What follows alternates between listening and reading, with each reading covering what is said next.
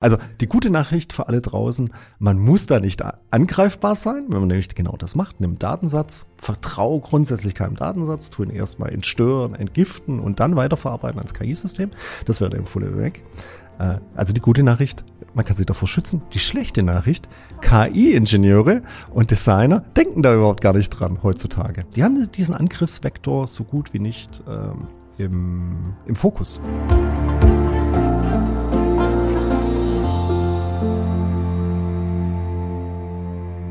Herzlich willkommen zu einer neuen Folge Industrie 4.0, der Expertentalk für den Mittelstand. Ihr wisst, in unserem Podcast geht's für gewöhnlich um die Digitalisierung von Produktion, Lager, Logistik, Field Service Management oder alles, was man auch so ein bisschen unter dem Thema Industrie 4.0 versteht. Ich habe mir für heute mal was Spannendes anderes überlegt. Ihr kennt ja vielleicht der ein oder andere, wer schon das Video schaut oder im Titel des Podcasts gesehen hat, Mirko Ross ist heute da, erinnert sich vielleicht an Folge 45. Da ging's um das Thema IT-Sicherheit. Und wenn der Mirko heute da ist, dann wird es mit Sicherheit auch wieder irgendwas in diesem Bereich zu tun haben.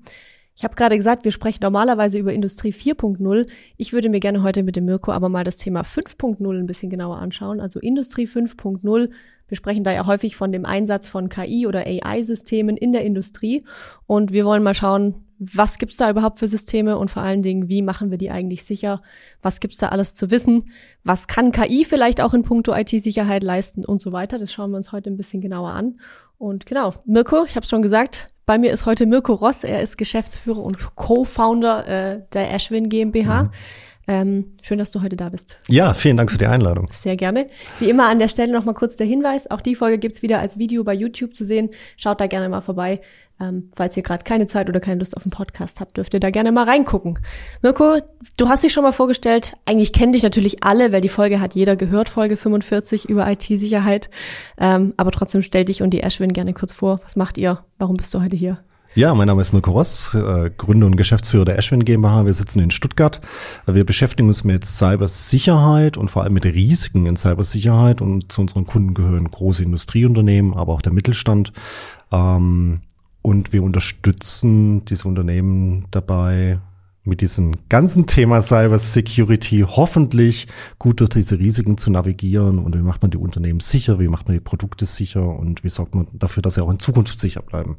Und ich habe schon gesehen äh, auf Social Media und Co., du bist auf jeden Fall auch viel unterwegs, auf Kongressen, auf irgendwelchen Messen und so, um da eure Anliegen zu vertreten und alle auf das Thema aufmerksam zu machen. Oder genau. was ist da dein Aim davon? Ja, es ist tatsächlich nicht nur eine, eine Mission, die man hat mit so einem Unternehmen, sondern es ist auch Passion. Ja. Passion ist Leidenschaft muss auch mit dabei sein bei dem Thema Cybersecurity. Ja. Okay, das heißt, du steckst da also quasi auch äh, menschlich komplett drin in dem Thema und das ist ja, deine schon, Leidenschaft. Ja, schon immer. Ja. Sehr gut. Dann passt ja meine äh, Einstiegsfrage für dich da hervorragend dazu. Ich habe mich nämlich gefragt, was wäre für dich so ein Horrorberuf? Also du scheinst ja das, was du tust, wirklich zu lieben, aber es gibt ja noch ganz, ganz viele andere Berufe, wo man irgendwie hätte reinrutschen können in, im Laufe der, des Lebens. Äh, was wäre für dich so ein Beruf, wo du sagst, boah, nee, das, da würde ich nicht mal für eine Million dafür arbeiten? Und das warum? Das ist eine total gemeine Frage, weil man, tut ja auf jeden Fall dann jemand gegen das Schienbein treten. Nein, es geht ja nur um deine persönlichen oh. Präferenzen. Ich zum Beispiel würde niemals in der Buchhaltung arbeiten wollen. Das ist für mich der absolut langweiligste Job und meine Kollegen von hier sagen immer, Andrea, ich will deinen Job nicht haben. Ja, hatte ich, äh, Buchhaltung ist interessant. Ich dachte immer, also okay, mein Horrorberuf wäre, glaube ich, Steuerberater. Ah, auch gut. Ähnlich, ja. Mhm. ja. So mit viel Zahlen, vielen Büro. Ja, und dieses, äh, ich muss da 35.000 Gesetze und Regelungen äh, lesen, viele Zahlen. Also quasi Buchhalter 2.0. Das ist für mich Steuerberater. Okay, sehr gut. Also dann haben wir da offensichtlich ein ähnliches ähm, Horrorszenario im Kopf, sag ich mal, was das ja. angeht. Vielen Dank für den kleinen Einblick. Äh, dann würde ich sagen, wir steigen direkt ein. Und zwar würde mich mal interessieren, ich habe gerade so großspurig von AI-Systemen in der Industrie gesprochen, habe aber noch nicht so eine richtig große Vorstellung davon, was man darunter versteht oder was so ein Beispiel für so ein AI-System in der Industrie wäre. Also was könnte das sein? Kannst du uns da mal einen Einblick geben? Was ist da? Ja. Wir leben ja in einer wunderbaren Zeit, wo quasi jeder gerade über AI spricht. Und es ja viel auch ausgerufen wird, dass AI vielleicht die komplette Revolution darstellt. Mhm. Ähm, und da mag vieles richtig sein dran und bestimmte Dinge muss man gerade rücken. Mhm. Schauen wir uns also AI in der Industrie an, dann ist es tatsächlich so, dass viele Unternehmen gerade erst lernen, okay, was ist AI? Mhm. Und wo hilft uns AI weiter? Und andere sind natürlich, äh, haben schon ihre ersten Schritte gemacht. Praktisches Anwendungsbeispiel. Es gibt bestimmte Prozesse in der Industrie, die halt sehr viele Daten haben. Also jetzt nehmen wir mal Produktionsdaten, äh, Daten aus Maschinen, vielleicht Zustände zu Maschinen und da ist es relativ schwierig, Fehler zu identifizieren. Mhm. Und AI-Systeme können einem helfen, genau aus diesen Daten Pot, aus diesen riesigen Daten, ja, Pool muss man sagen, mhm. äh, da vielleicht genau die richtigen Muster zu identifizieren, die es erlauben zu sagen, okay, das war schädlich. Eins. Zwei, was ich viel interessanter ist, äh, ist vielleicht das Design neuer Produkte. Also wir sehen eben in bestimmten Bereichen, zum Beispiel chemische Industrie, ähm, dass EE1 dabei hilft bei ganz komplexen Problemen, die man hat, wenn es um Molekularentwicklung geht und wie man, wie man quasi neue Medikamente vielleicht macht. Mhm. Ähm, AI hilft uns da tatsächlich, diese ganz komplexen Probleme, die wir sonst mathematisch nicht lösen können, zu lösen und dann tatsächlich neue Molekülverbindungen zu designen, in einer viel schnelleren und viel effizienteren Art und Weise, wie es bislang überhaupt möglich war. Okay, fancy. Das heißt, es geht im ersten Schritt natürlich um eine Art Software. Also AI ist ja immer irgendwie ein Programm oder ich weiß nicht genau. Es gibt also da würde ich also da können wir vielleicht auch noch mal kurz einen ja. Blick drauf werfen, was das eigentlich tatsächlich ist. Ähm, das heißt, es geht jetzt nicht unbedingt um eine Maschine in, im klassischen Sinne, sondern es geht eher um das, was dahinter steckt, also die Auswertungsmöglichkeiten oder dann die kreative ja. Arbeit im Sinne von neue Kombinationen oder wie muss ich mir das vorstellen? Ich glaube, es geht immer das Offensichtliche und es gibt das weniger Offensichtliche, mhm. was vielleicht das Spannendere ist. Und wenn wir uns AI betrachten, gibt es etwas Offensichtliches. Das Offensichtliche ist, kann bestimmte Prozesse, die vielleicht manuell sehr aufwendig sind, sehr gut rationalisieren. Also es hängt immer was damit zusammen, große Daten, Muster zu mhm. erkennen. Äh, nehmen wir so einen klassischen Auftragseingang, Zahlungsabwicklung, Prüfprozess, also zum mhm. Beispiel in der Versicherungsindustrie, die, die Schadensmeldungen bestimmt rein, die, die eignen sich hervorragend für AI. Mhm. Äh, und es gibt andere Dinge, die sind weniger offensichtlich, aber die vielleicht die eigentlichen Revolutionen darstellen. Nehmen wir uns mal die Industrie. Wir denken ganz lang in, in der Industrie 4.0, ah, was, ist, was sind Fertigungsgrößen und Losgrößen? Mhm. Und wie, wie kann ich den Shopfloor mehr dynamisch gestalten. Eigentlich geht es um Ressourcenoptimierung mhm. und Anforderungen von Kunden. Und wir merken, oh, die aktuelle Art und Weise, wie wir Systeme programmieren, bringt uns nicht zum Ziel. Also eine Batch-Size-One-Produktion. Also mhm. es kommt vorne ein Produkt rein und alle Aufträge, die reinkommen, machen unterschiedliche Produkte und mhm. erfordern unterschiedliche Produktionsschritte und Produktionsmaschinen. Losgröße führt, 1, genau. genau heißt, Losgröße ja. 1 führt zu einer unheimlichen Komplexität auf dem Shopfloor. Mhm. Und wir merken, dass dieses Versprechen der Industrie 4.0 nicht so wirklich gut funktioniert, mhm. weil die Komplexität so groß wird innerhalb der einzelnen Systeme. Warum? Weil die Art und Weise, wie wir das bislang gelöst haben, halt über Software prozentu prozentual ist. Ja, die mhm. Art und Weise, wir, wir machen ein Programm, eine Funktion, kippen da was raus und das führt halt dazu, in Systemen, die ganz arg viele unterschiedliche Parameter und Konditionen haben, ähm, dass die Programme unendlich groß werden würden. Mhm. Und wir können die Komplexität eigentlich so nicht lösen. Und genau da, genau da wird AI tatsächlich uns sehr viel helfen.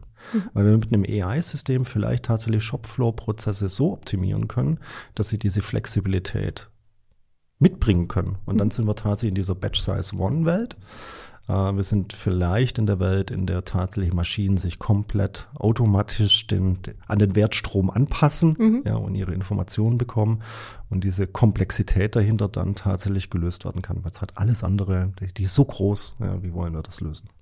Ist das bisher eine fixe Idee, solche AI-Systeme für die Industrie? Oder ist das, wie du sagst, du hast ja vorhin gesagt, manche machen das schon. Ist das so, kann man das schon irgendwo kaufen, sag ich mal? Oder ist das ja, also noch grundsätzlich eine man, Idee? Nee, nee, grundsätzlich kann man AI-Systeme kaufen, aber meistens sehr, also die große, kleine, die, die, die Welt der speziellen AI-Systeme. Nehmen wir mal Bilderkennung an. Mhm. Also Anlagen, die über Röntgensysteme vielleicht Materialprüfungen machen. Mhm. Eignet sich AI hervorragend dafür zu sagen, okay, da gibt's vielleicht in so einem Druckgussteil mhm. Einschlüsse, schädliche Einschlüsse. Kann mhm. man super mit AI machen.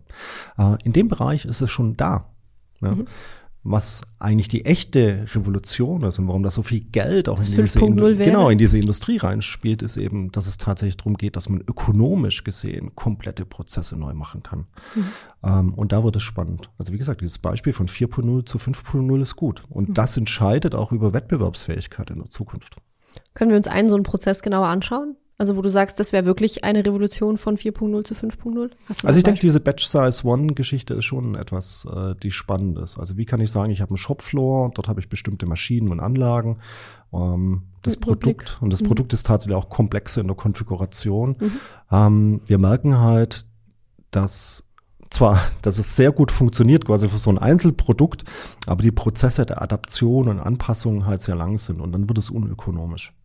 Und tatsächlich, und das sehen wir eben, dass dort die, die größten Potenziale sind, ja, dass ein AI-System sagen kann, guck mal, ich tu dir deine Maschinen und Werkzeuge so einstellen, dass die immer optimal in kurzer Zeit dann konfiguriert sind, wenn der nächste Produktschritt reinkommt. Okay, das heißt, es geht quasi nicht nur darum, den Prozess zu analysieren, Muster zu erkennen und dann Empfehlungen zu geben, sondern die KI setzt es dann auch direkt in, also in Zusammenarbeit mit den Maschinen und Co. Also genau. Zusammenarbeit sage ich jetzt mal im genau. weitesten Sinne um. Genau. Okay. Es geht darum, wirklich diese Zusammenarbeit zu machen und dann hätte ich etwas, wo ich sagen kann, dann kann ich wirklich in kürzester Zeit ähm, auf diese hohe Produktindividualisierung eingehen. Okay, ich glaube, dann habe ich äh, den groben ja. Scope verstanden. Das heißt, äh, wir haben ja gesagt, es geht aber, wenn du da bist, äh, vor allem auch um das Thema IT-Sicherheit und gerade jetzt bei diesen AI-Systemen oder KI-Systemen, also künstliche Intelligenz, ähm, würde mich mal interessieren, wie wie sichere ich denn sowas ab? Also ich stelle mir, wir haben ja eh schon immer dieses Thema, alles was in der Cloud ist und so weiter, ist alles irgendwie immer angreifbar oder das ist ja das, wovor viele auch äh, Angst haben. Jetzt kommt noch eine KI dazu, die selber auch noch Entscheidungen trifft im weitesten Sinne, so hm. fühlt sich das ja zumindest an. Äh, wie sichere ich sowas ab? Kann ich das überhaupt? Hm. Also erstmal richtig zusammengefasst ist, dass KI Entscheidungen trifft. Also ich gebe einem KI-System eine Aufgabe mhm und dann gibt es mir eine Antwort drauf oder eine Entscheidung drauf. Das ist im Prinzip, wie KI-Systeme funktionieren. Äh, und jetzt kommt halt bei diesen Entscheidungen etwas hinzu, wo man sich neu aufstellen muss im Denken. Also mhm. früher, wenn ich programmiert habe, ich habe eine Funktion, dann gebe ich eine Funktion einen Wert rein, die berechnet irgendwas, gibt mir einen Wert raus. Mhm. Das ist ein sehr festgelegter Prozess, außer es handelt sich um eine Zufallsfunktion. Aber jetzt sagen wir, in der Regel kann ich das sehr gut, kann ich sagen, ich, ich kipp die Zahl fünf rein und ich erwarte die Zahl neun, die nachher hinten mhm. rauskommt als Rechenergebnis. Bei KI ist etwas anderes. KI trifft Aussagen aufgrund von statistischen Wahrscheinlichkeiten. Ich bekomme mhm. die Aussage, die ich von dem KI-System habe, äh, spielt sich in einem statistischen Wahrscheinlichkeitsraum ab. Wer vom Publikum schon mal ChatGPT ausprobiert hat, und das waren viele ausprobiert. Ich wollte gerade sagen, genau, die meisten wahrscheinlich. Genau, der kann einfach einen Versuch machen. Der kann einfach eine Frage ChatGPT stellen, also einen Prompt stellen, äh, und er muss mal die Frage einfach mehrmals wiederholen. Ja, und dann schaut man sich das Ergebnis an und dann wird man feststellen, die Antwort ist im Detail nie gleich. Mhm. Warum? Also im Groben vielleicht ja, aber quasi im Detail nie gleich. Warum? Weil das KI-System eben immer variiert. Es gibt quasi keine exakten Antworten, sondern mhm. es gibt exakten in einem Wahrscheinlichkeitsraum. Das ist halt keine Gleichung, sondern eine Wahrscheinlichkeit. Genau, okay. so. Und jetzt, mhm. und da unterscheidet sich, da müssen wir eben jetzt umdenken. Und mhm. jetzt ist die entscheidende Frage, die es schwierig macht bei KI-Systemen. Ist denn die Antwort, die das KI-System in seinem Wahrscheinlichkeitsraum liefert, liegt das Ganze in einem plausiblen Wahrscheinlichkeitsraum oder in einem nicht plausiblen? Also ist quasi mhm. die Antwort richtig oder falsch im Groben. Mhm. Ja? Und wenn wir eben, und auch das kann, können wir sehr gut nachvollziehen, stellen mal ChatGPT eine Frage über dich mhm. beispielsweise und dann wirst du halt oftmals feststellen, das ist totaler Quatsch, was dabei mhm. rauskommt. Das heißt, die Antworten, die da rauskommen, liegen eigentlich in dem unplausiblen Wahrscheinlichkeitsraum. Mhm. Die sind nicht richtig. Ja? Äh, ich möchte eigentlich Antworten haben, die nur in diesem plausiblen Wahrscheinlichkeitsraum liegen. Und mhm. das macht die Schwierigkeit bei KI-Systemen aus. Weil es vielleicht objektiv sieht das alles sinnvoll aus. Mhm. Wenn man es aber dann im Detail betrachtet, sind da eben Antworten drin, die sind außerhalb dessen, wo man sagt, das ist der richtige Wahrscheinlichkeitsraum. Mhm. Und dieser Spagat in dieser Qualität der Aussagen ist die eigentliche Herausforderung bei KI-Systemen. Okay. Du hast in der letzten Folge erzählt, dass ihr unter anderem auch äh, KI-Systeme hackt mhm. und euch das halt mal anschaut, wo ja. haben die Schwachstellen, wo kommen wir rein. Ich würde mal gerne verstehen, wie das funktioniert. Also setzt du dich da einfach mhm. hin und tippst ein paar Sachen ein und dann weißt du, wo die Schwachstellen stecken oder wie funktioniert es? Kurze Unterbrechung in eigener Sache. Wenn ihr die Themen, die wir hier im Podcast besprechen, spannend findet, dann habe ich da noch einen ganz heißen Tipp für euch. Schaut unbedingt bei lmobile.com slash Veranstaltungen vorbei und meldet euch für eins unserer zahlreichen Online-Events an. Ihr könnt von überall aus teilnehmen. Wir freuen uns, wenn ihr dabei seid. Ja, das funktioniert ein bisschen anders. Das Wichtigste bei KI-Systemen sind Daten. Und Daten brauche ich an zwei Stellen. Ich brauche Daten beim Trainieren des Systems und ich brauche Daten natürlich, wenn ich dem System eine Frage stelle. Mhm. Das sind beides zwei verschiedene Datenwelten, aber es sind Daten.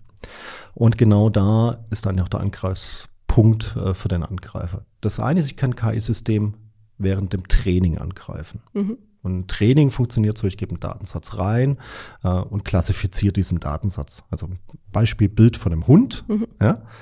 ich nehme ein Bild von einem Hund und sage dem KI-System und guck mal, was du hier auf dem Bild siehst, das ist ein Hund. Mhm. Ja. Ähm, aber da gibt es Probleme beim Training von KI-Systemen. Ich ich mache das jetzt mit tausend Bildern von Hunden mhm. ja, und sage immer Hund, Hund, Hund, Hund, Hund. Dann erwarte ich dann nachher quasi, dass das System mir sagt, wenn ich ein anderes Bild von einem Hund reingebe, das okay, ist ein, ist ein Hund. Hund. Mhm. So funktioniert Training. Aber ich kann da schon Fehler machen. Nehmen wir an, ich gebe tausend Bilder von Hunden rein, in dem der Himmel immer blau ist. Mhm. Dann wird Folgendes passieren, wenn ich ein Bild reingebe von dem blauen Himmel, dann könnte es sein, dass das KI-System mir sagt, oh, das ist ein Hund. Ach, krass. Mhm. Ja, einfach weil diese Bilder vielleicht überschneidende Merkmale haben, die überhaupt gar nichts mit Hunden zu tun mhm. haben. Das ist nämlich blauer Himmel.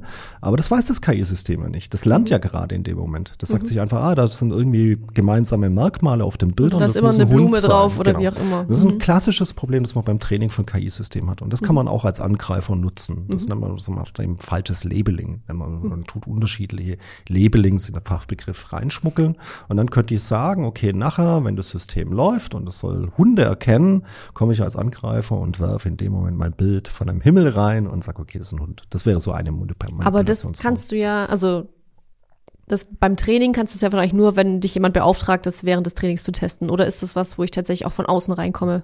Nee, erstmal, das, also das wäre ein Angriff auf Training. Mhm. Und dann ist immer die Frage, woher kommen Trainingsdaten? Sind das mhm. quasi Trainingsdaten, die aus den Unternehmen selber kommen oder sind es Trainingsdaten aus öffentlichen Quellen? Mhm. Und manchmal kann man das auch gar nicht so einfach unterscheiden. Also ich mhm. brauche für KI-Systeme ja unheimlich viel Daten. So, Unternehmen müssen deswegen nach Quellen gucken, woher sie diese Daten kriegen. Mhm. Die Frage sind diese Daten nicht, wie sind die qualitativ? Sind die gut? Sind die vertrauenswürdig? Ist tatsächlich im Detail gar keine so einfache Frage. Mhm. Nehmen wir mal hier, weil wir Maschinenbau oder, oder, oder Industrie mhm. haben. Ich nehme Daten von einem Sensor aus einer Maschine oder aus einer Produktionsanlage. Mhm. Ähm, sind diese Daten vertrauenswürdig? Ist eine Frage, kann jemand anders nicht anstelle dieses Sensors Daten manipulieren? Kann er nicht sagen, okay, der Sensor soll ganz andere Daten liegen? Mhm. Wenn ich das nicht erkenne oder abfange, dann bekomme ich manipulierte Daten in meinem System. Die gehen ins Training Und rein. Das wird dann gelernt. läuft das Training falsch, wird falsch angelernt, kann ich später ausnutzen. Mhm. Ähm, eine Angriffsform. Die zweite Angriffsform, äh, auch auf, äh, wäre, ich greife das System an auf den Daten, die ich reingebe. Ich habe ein trainiertes KI-Modell, so ich gebe quasi Daten rein und greife es an. So, das ist ein Angriff auf die Struktur, wie KI-Systeme funktionieren. Also jetzt mal unabhängig von den Trainingsdaten vorher. Einfach nur auf das Modell. Das heißt, es hat schon irgendwas gelernt. Es hat irgendwas gelernt. Hunde genau. zu erkennen und genau, so jetzt. Hat, unser, unser System hat gelernt, Hunde zu erkennen. So. Und ähm, jetzt gibt es einen strukturellen Angriff auf KI-Systeme. Jetzt, wenn wir ganz im Detail zum Beispiel bei Deep Learning, neuronale Netze wäre das Stichwort. Mhm. Wenn wir uns halt anschauen, so ein System besteht aus einem neuronalen Netz und du hattest vorher gesagt, ja, ist ein KI-System programmiert oder ein Stück Software? Und die Antwort ist nicht so ganz so einfach. Ein KI-System ist erstmal ein Modell und es ist Software. Mhm. Das ist was anderes. Also das Modell ist quasi das, was gelernt wurde. Die Struktur, da steckt die Struktur drin von dem, was gelernt wurde. Mhm. Und die Software ist das, das natürlich hintenrum dann als ähm, hilft dieses Modell, dass die Prozesse ablaufen. KI-Systeme sind, also neuronale Netze, sind kleine Statistikmaschinen. Mhm. Ja, jedes Neuron, das man in so einem neuronalen Netz hat, hat, ist eine kleine Statistikmaschine. Es hat, das ermittelt Dinge quasi über Statistik. Äh, und die sind miteinander verschachtelt. Mhm. Okay. So ein Ergebnis nachher zu sagen, das ist ein Hund, ergibt sich aus Bildvergleichen, die diese einzelnen Neuronen machen und gelernt haben. Und dann läuft es so eine Kette von vielleicht, sagen wir, 50 Neuronen durch, mhm. gestaffelt. Und jede kommt zu einer statistischen Entscheidung, die sagt ja, ja Hund, nein. na, ja, nein, sage mhm. ich mal so simpel gesprochen. Ganz am Ende kommt das Ergebnis raus, Hund. Mhm. Der Angriff, den man macht, ist auf dieses einzelne Neuron, wie die mhm. arbeiten. Und man kann diese einzelnen Neuronen, weil die arbeiten eigentlich mit Statistik, mit mathematischen Werten. Man kann mhm. diese Mathematik, man kann dem quasi manipulierte mathematische Werte reingeben. Okay, wird jetzt kompliziert. Ich probiere es ganz einfach zu mhm. sagen. Ähm, was dazu führt, dass das einzelne Neuron, wenn der mathematische Wert leicht abweicht, in der Summe das einzelne Neuron kippen. Die fallen in falsche Entscheidungsrichtungen. Mhm. Ähm, und wenn natürlich einzelne Neuronen gezielt, wenn ich die gezielt kippen lassen kann als Abweicher, komme ich ja ganz am Ende dabei raus, die haben ganz, die haben falsche Entscheidungen getroffen und kommen zum Ergebnis, dass es nicht ein Hund ist, sondern mhm. ein Flugzeug. Mhm. Hä? Jeder sieht doch, dass es ein Hund ist. Warum mhm. sagt das System mit 99,9% Sicherheit, dass es ein Flugzeug? Den Angriff, den man anwendet, ist ein sogenannter Rauschangriff. Mhm. Das heißt, man gibt eine Information rein, die Bildinformation sieht aus wie ein Hund, aber dort sind einzelne kleine Pixelwerte verändert worden. Mit einem Rauschbild überlagert. Mhm. Und diese Veränderung, dieses Rauschen, das einkodiert ist in diesem Bild, führt dann dazu, dass diese Neuronen kippen können. Also sie können wir kippen lassen und dass dann das Ergebnis falsch ist. Mhm. Das kann sagen, was ist die dramatische, was ist der dramatische Effekt davon? Nehmen wir Systeme, die in der Sicherheit arbeiten, die zum Beispiel Bilderkennung machen auf Gesichter oder Personen. Mhm. Es gibt Beispiele, man kann sich, kann man im Internet kaufen. Mhm. Ich kann mir ein T-Shirt kaufen, da ist ein Störmuster drauf. Ja, da das Bild interpret, da wird das Bild gelesen, dann von einem KI-System, da ist dieses Störmuster drauf, das die Neuronen beeinflusst. Und zack, dann sagt das KI-System nicht, dass äh, hier die Andrea mhm. ist, sondern dass ein Paradiesvogel da sitzt. Mhm. Mit 99,9 Prozent. Ja, mit 99, so, und das war der Angriff. Ja. ja. Ähm, das heißt, diese Systeme mhm. sind auch in sich quasi auf der Art und Weise, wie sie strukturell arbeiten und aufgebaut sind, angreifbar. Und jetzt kommt die schlechte Nachricht. Das ist ein strukturelles Problem. Wir können jedes KI-System der Welt mit diesem Angriff manipulieren. Aber da war jetzt meine Frage. Angenommen, ich habe das innerhalb meiner Firma und nicht irgendwie eine Bilderkennungssoftware im öffentlichen Raum, sage ich jetzt ja. mal. Wie kommt, wie kommt man daran? Übers Netz, übers Internet oder? Genau, die Frage ist, ich komme zum Beispiel über die Kamera ran. Wenn das ein System ist, das halt mhm. Kamera audiovisuell etwas macht, dann kann ich das Störmuster halt über das Kamerabild injizieren. Das heißt, ich müsste quasi checken, ob die Kamera, das Kamerasystem, was ich da kaufe bei dem jeweiligen Hersteller, ob das die entsprechenden Sicherheitsvorgaben hat, oder? Ja, was es vermutlich nicht hat, okay. mal abgesehen davon. Das sind wir wieder bei diesem Supply Chain Thema. Genau, was Sicherheit. es nicht haben wird. Und eigentlich, was ich machen muss, ich muss bei KI lernen, dass ich Daten prinzipiell nicht vertrauen darf. Ich, aber wozu habe ich die dann? Mal ja, ganz genau. ehrlich. Ja, genau. Aber ich muss erstmal lernen, ich darf Daten prinzipiell nicht vertrauen. Mhm. Ich muss die quasi immer als feindlich betrachten und dann muss ich die behandeln. Mhm. Also ich muss sagen, okay, ich muss die Daten prüfen, ich muss die vielleicht entschärfen. Ich kann also die Störmuster deaktivieren. Gibt es mhm. verschiedene Verfahren. Und erst wenn ich das gemacht habe, darf ich die Daten nehmen und äh, verarbeiten. Der Fachbegriff ist entgiften. Ja, man geht davon aus, ja. die Daten sind immer vergiftet.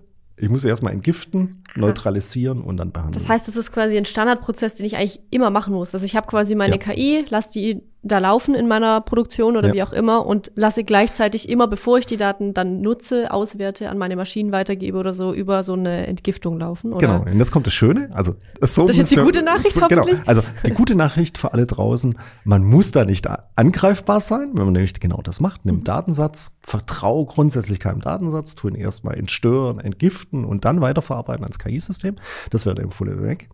Äh, mhm. Also die gute Nachricht, man kann sich davor schützen. Die schlechte Nachricht, KI-Ingenieure und Designer denken da überhaupt gar nicht dran heutzutage. Mm. Die haben diesen Angriffsvektor so gut wie nicht ähm, im, im Fokus. Im Scope, und so. Und mhm. deswegen haben wir da draußen unheimlich viele KI-Systeme, die angreifbar sind über diesen Weg.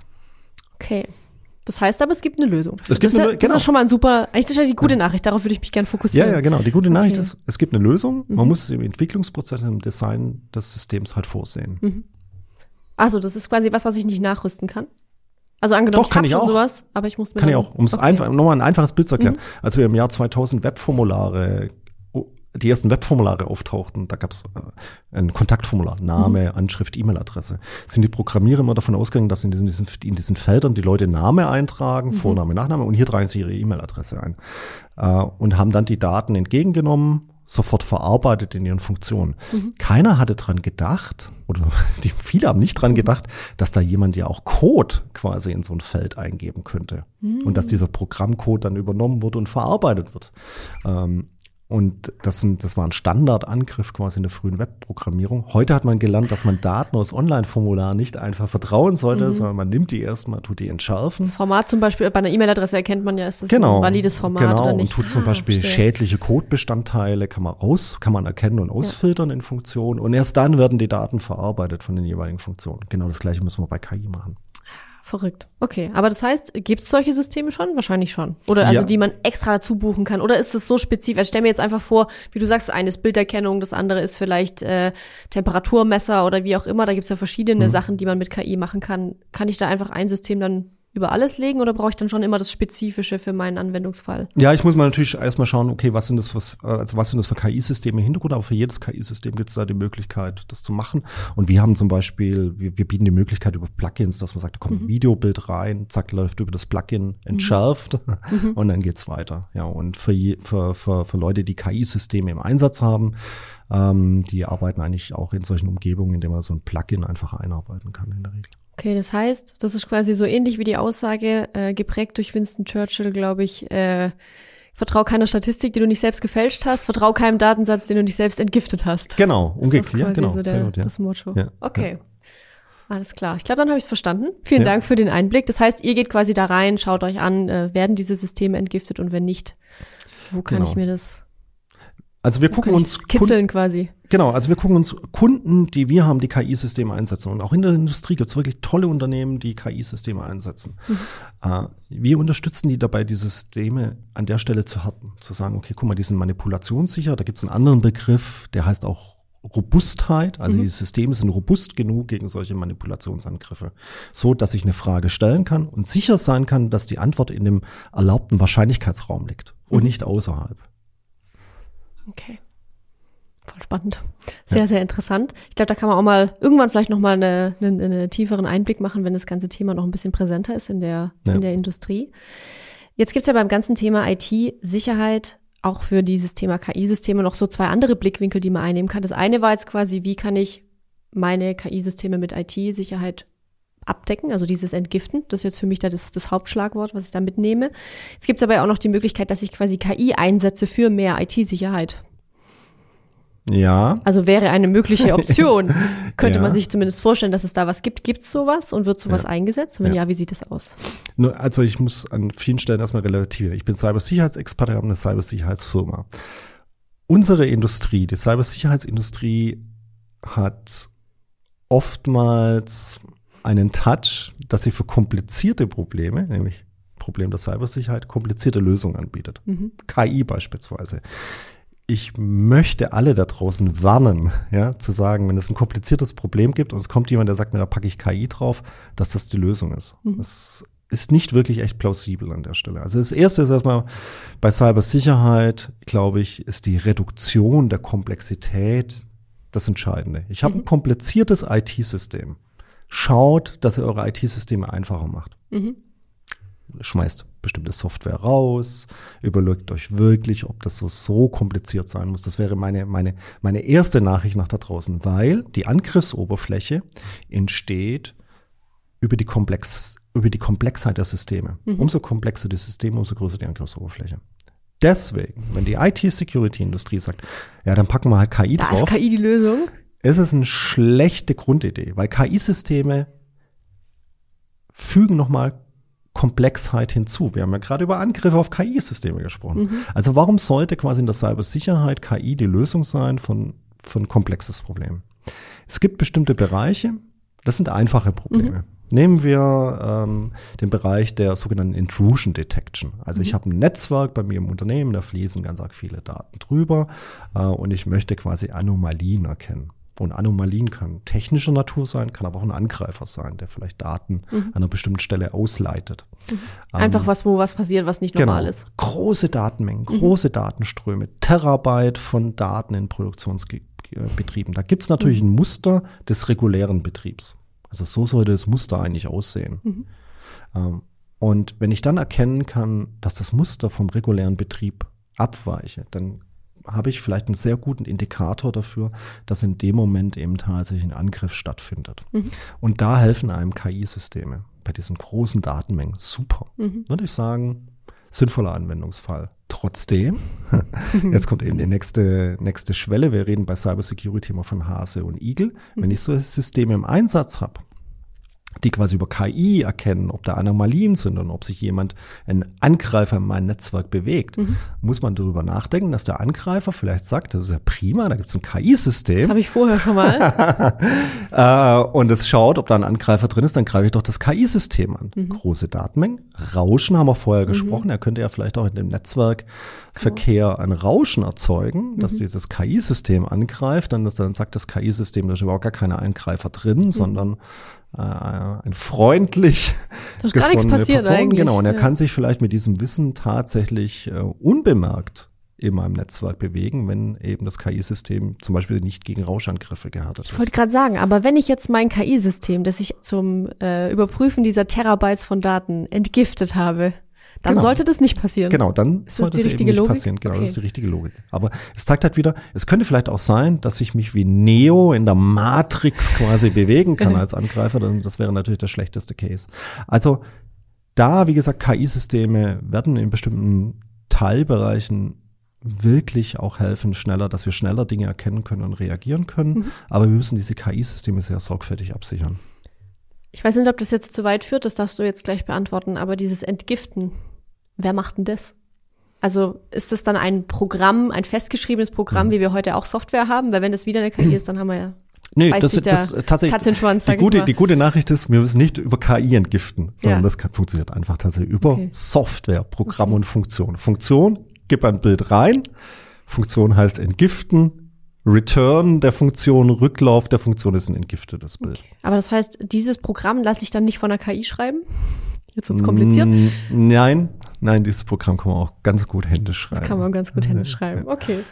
Dann äh, würde ich das mal äh, so stehen lassen. Und der dritte Punkt, der mir noch gekommen ist beim Thema äh, KI und IT-Sicherheit, ist ja, dass die KI auch genutzt werden kann für Cyberangriffe oder ist das ja. unrealistisch? Nein, also wir sehen, dass KI für Cyberangriffe genutzt wird. Gar nicht so unrealistisch. Was, was, was nutzt man da? Wie kann man sich das vorstellen? Erstmal müssen wir uns vorstellen, bei diesem Thema KI und bei diesem ganzen Thema Cyber, ähm, ist, wir haben ja, wir haben es ja mit zwei Seiten zu tun. Wir haben es mit denjenigen zu tun, die sich schützen und wir haben es mit dem Angreifer zu mhm. tun.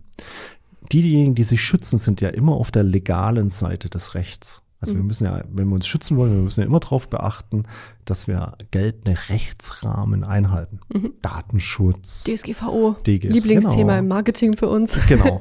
um, oder jetzt in Zukunft AI Act mhm. ja, und, und andere Themen. Also wir können uns immer nur in dem Bereich bewegen, in dem der Rechtsrahmen es uns zulässt. Mhm. Die Angreiferseite das ist das Schöne für die Angreiferseite, die muss sich um das alles die ja gar nicht machen, kümmern. Was sie wollen. So, die können machen, was sie wollen. Mhm. Die können KI-Systeme einsetzen in jeder Art und Weise, ob die jetzt ethisch, moralisch korrekt sind, den Datenschutz beachten oder nicht, das ist denen erstmal vollkommen egal. Mhm. Ähm, der Bereich, wo wir es unmittelbar jetzt sehen, sind Phishing-E-Mails. Mhm. So, Phishing-E-Mails in der Vergangenheit war schon immer ein Problem, mhm. erstmal grundsätzlich. Also ich bekomme eine E-Mail von einem vermeintlich vertrauensvollen Absender, daran ist ein schadhafter Anhang. Wenn ich darauf klicke, wird ein Trojaner nachgeladen. Mhm. So, Standardangriffsweg. Die waren insofern oftmals sehr gut zu erkennen, weil die Angreifer halt aus dem nicht-deutschen Raum kommen, ja, vielleicht auch der deutschen Sprache nicht mächtig sind, mhm. schlechte Übersetzungstools verwendet haben. Und dann habe ich gesagt, na, grammatikalisch da stimmt was nicht. Stimmt was nicht, kann man sofort löschen. Ja. Ähm, es gibt ein System, nennt sich Fraud GPT. Mhm. Fraud GPT erstellt perfekte Phishing-Mails mhm. in jeder Sprache. Mhm. Die sind nicht zu erkennen irgendwie über grammatikalische Probleme. Äh, und das Zweite, was eben in solchen Modellen wie Fraud GPT noch hinzukommt, ist, dass ich natürlich mit den vielen Daten, die ich weltweit aus Daten Creatures gesammelt habe, wenn ich die Systeme damit antrainiere, damit kann ich dann auch perfekte sogenannte Spearfishing-Mails generieren. Spearfishing. Spearfishing heißt, also bei Phishing heißt ja, das funktioniert irgendwie wie das, wie, wie das Netz, Netz halt. genau. Und Schmeiß mal gucken, rein und hofft, genau, dass ich viel rauskriege. Genau, hab, dass drei Fische drin habe. Spearfishing mhm. ist was anderes. Spearfishing ist ich gezielt. Gezielt. Was heißt das? Meine Datensätze, persönliche Datensätze, sind über irgendwelche Hacking-Angriffe ins Darknet geflossen. Mhm. Uh, können dort, werden dort gehandelt, können gekauft werden. Die können auch genommen werden, um ein System wie Fraud GPT nochmal anzutrainieren.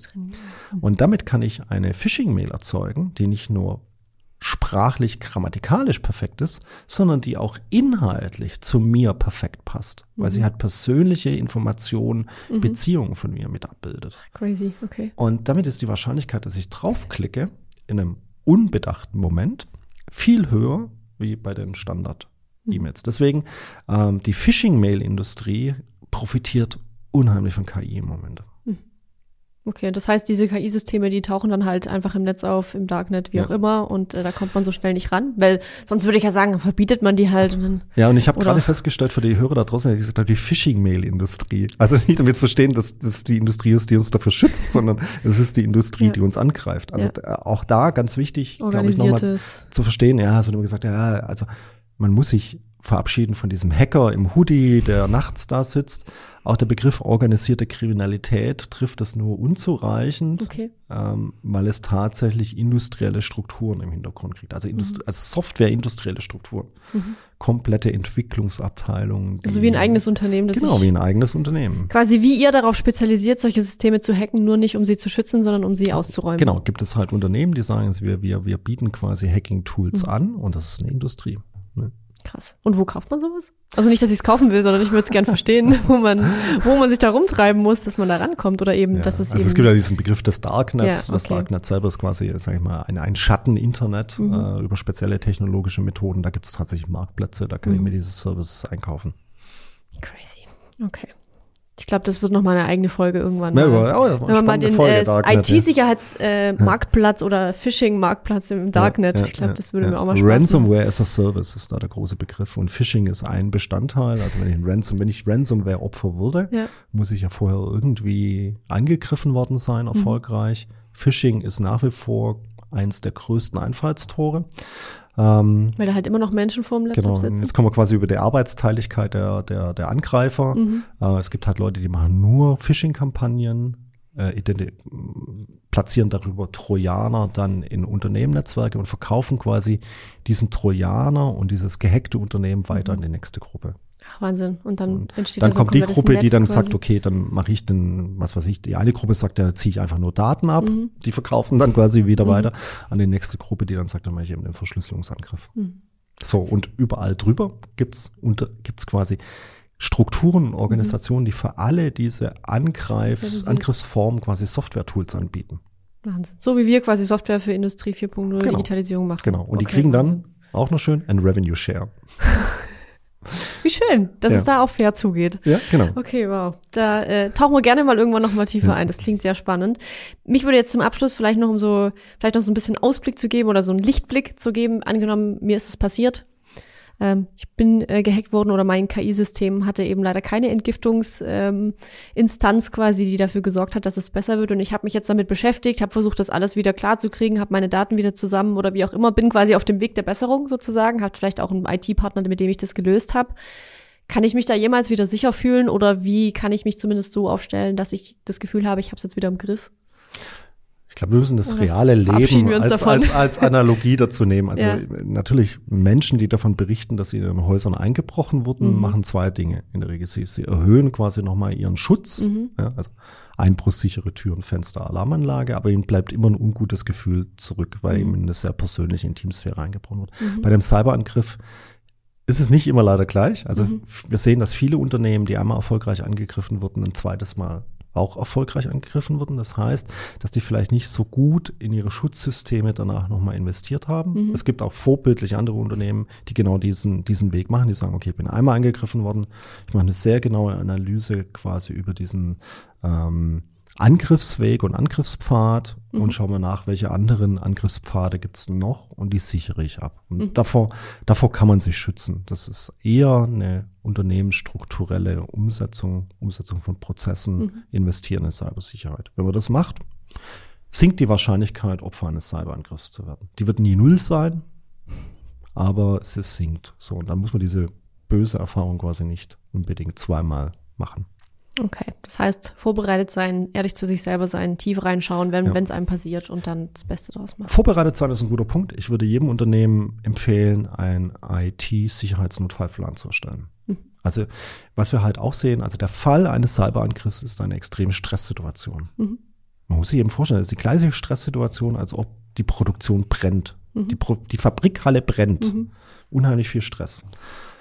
Und ein Cyberangriff, wenn die Systeme verschlüsselt werden, runtergefahren werden, äh, meine IT quasi ausfällt und ich sehe es schrittweise und, und ich kann Musst nicht mal, kann keine E-Mail mehr schreiben. Mhm. Das ist eine unheimliche Stresssituation. Ähm, man kann sich vorbereiten darauf. Man kann einen sogenannten IT-Sicherheitsnotfallplan machen. Da stehen die wichtigsten Telefonnummern vielleicht drin. Ansprechpartner. Ja. Ansprechpartner. Wen muss ich anrufen?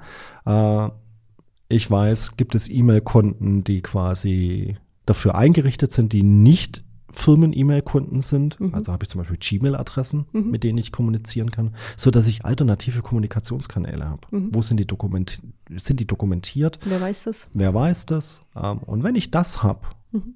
dann nehme ich mir ganz arg viel Stress in dieser Stresssituation. Okay.